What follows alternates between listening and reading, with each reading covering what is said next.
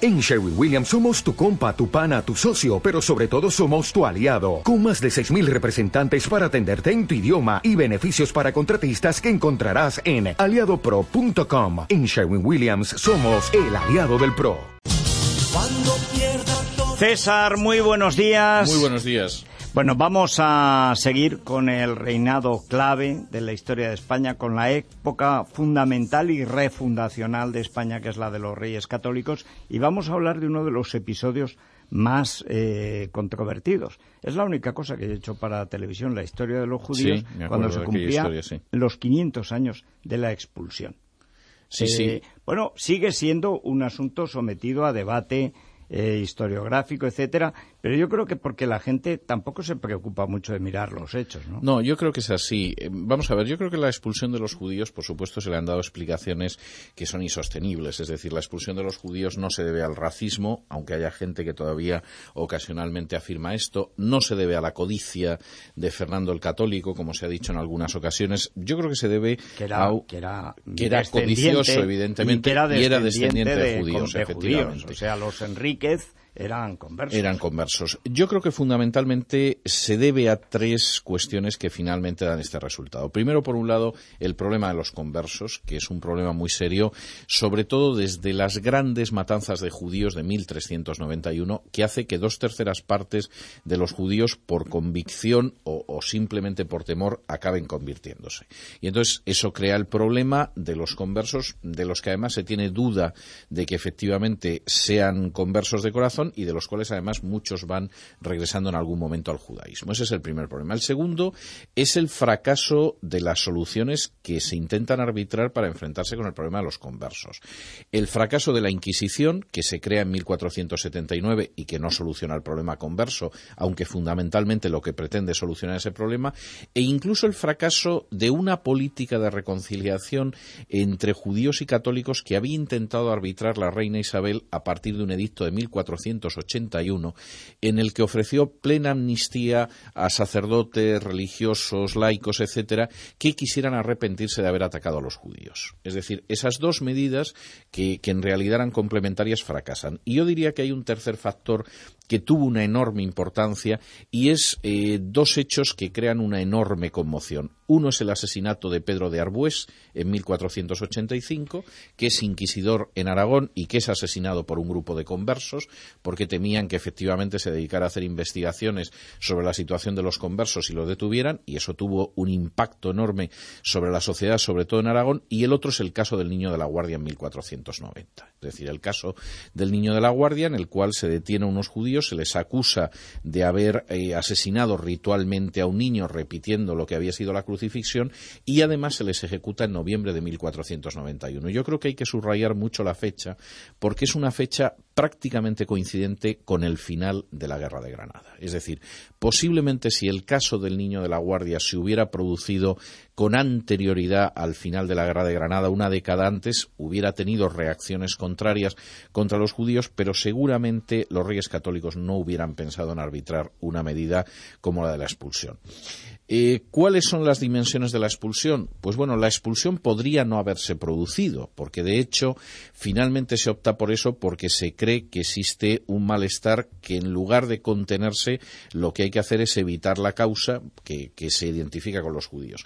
Expulsiones parciales se habían dado antes, es decir, en 1483 ya se había producido la expulsión de algunos judíos de algunas zonas de Andalucía.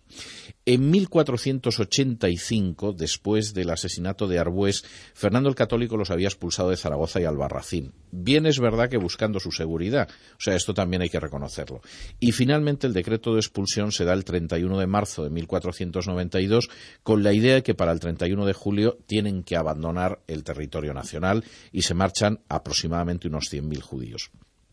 Yo insisto en que efectivamente esta es una situación que podría haberse solucionado de otra manera y que finalmente hay una serie de factores que hace que se considere que la mejor eh, solución es la expulsión. ¿Por qué es vivida de una manera tan dolorosa por los judíos y, sin embargo, ese dolor de la expulsión de España pues no se produce al recordar la expulsión de Francia o al recordar la expulsión de Inglaterra?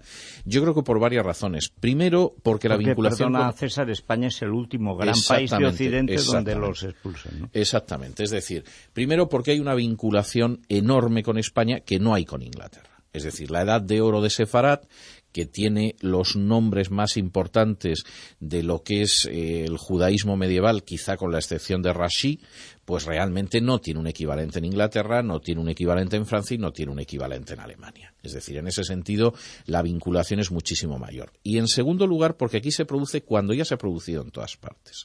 Es decir, la gran confianza de los judíos españoles, a pesar de la enorme decadencia de las aljamas que hay de 1391 hasta el año de la expulsión, es que aquí en España no va a suceder.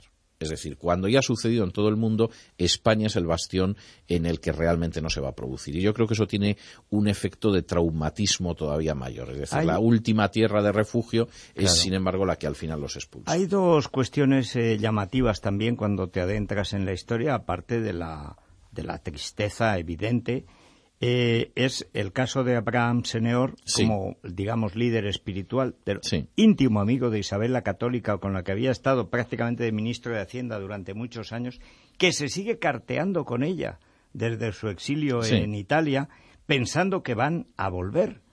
Nunca acaban de volver, aunque luego se producen eh, vueltas a través de los eh, marranos de Portugal, pero esencialmente no vuelven. Y ellos creen que esto es una cosa temporal y que volverán.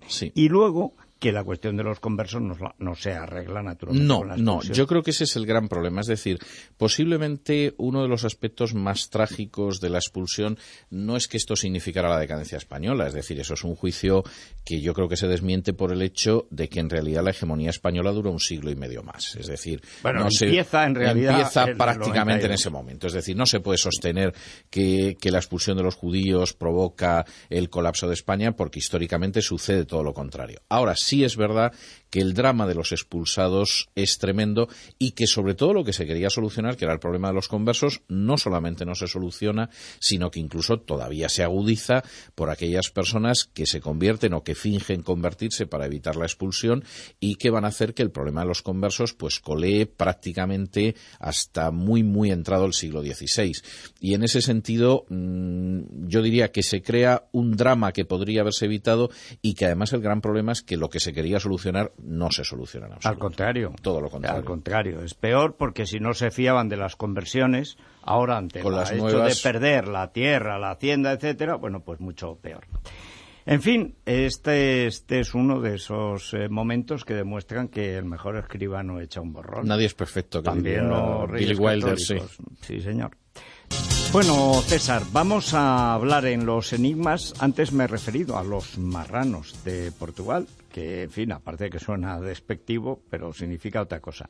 ¿Cuál es la, la diferencia ¿En qué momento de las conversiones podemos hablar de conversos, de cristianos nuevos y de marranos? ¿Cuál es la diferencia? Son, son tres cosas relacionadas pero distintas. Vamos a ver, en primer lugar están los conversos. Los conversos son aquellas personas que procedían del judaísmo, ocasionalmente podían proceder, por ejemplo, del Islam, pero fundamentalmente que procedían del judaísmo y que en un momento determinado deciden abrazar el catolicismo las razones de esas conversiones son variadas y, yo creo que en buena medida pues reproducen también lo que ha sido una situación en la historia judía.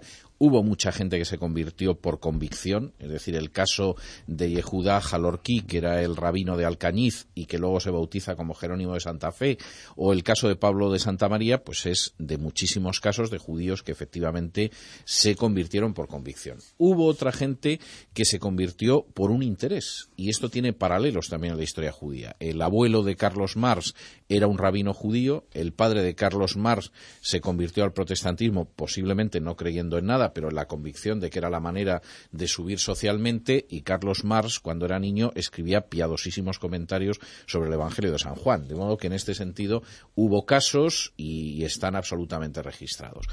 Y finalmente, pues hay casos de gente que entró en esa situación por la fuerza. Ahí estaríamos hablando de los conversos. En segundo lugar, tendríamos lo que se denominan cristianos cristianos nuevos, es decir, gente que en esa situación de conversos se diferencia de aquellos que han nacido en una familia que ya era católica. La situación de los cristianos nuevos fue una situación tremendamente interesante porque en términos de ascenso social su ascenso fue imparable y aceleradísimo. Es decir, había tanto interés en demostrarles que se les acogía con los brazos abiertos dentro de la Iglesia Católica, tenían en muchos casos una formación muy superior a la media y el ascenso fue extraordinario. Pero eso, César, también eh, fue su gloria y su ruina. Y su ruina, Porque despertó la envidia, la animadversión de la mayoría. Por supuesto. Y además hay un elemento, por ejemplo, el peso en la nobleza aragonesa fue extraordinario. Es decir, hubo un momento en que había cristianos nuevos en todas las casas nobiliarias aragonesas, incluyendo la Casa Real.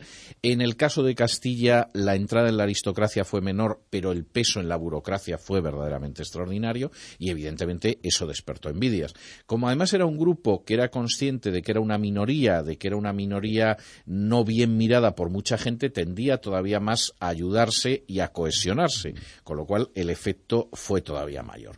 Ese sería el caso de los cristianos nuevos, de los cuales, eh, insisto, la inmensa mayoría se asimiló sin ningún problema a la cultura, pero sí provocaba esa situación de envidia. ¿Quiénes eran los marranos?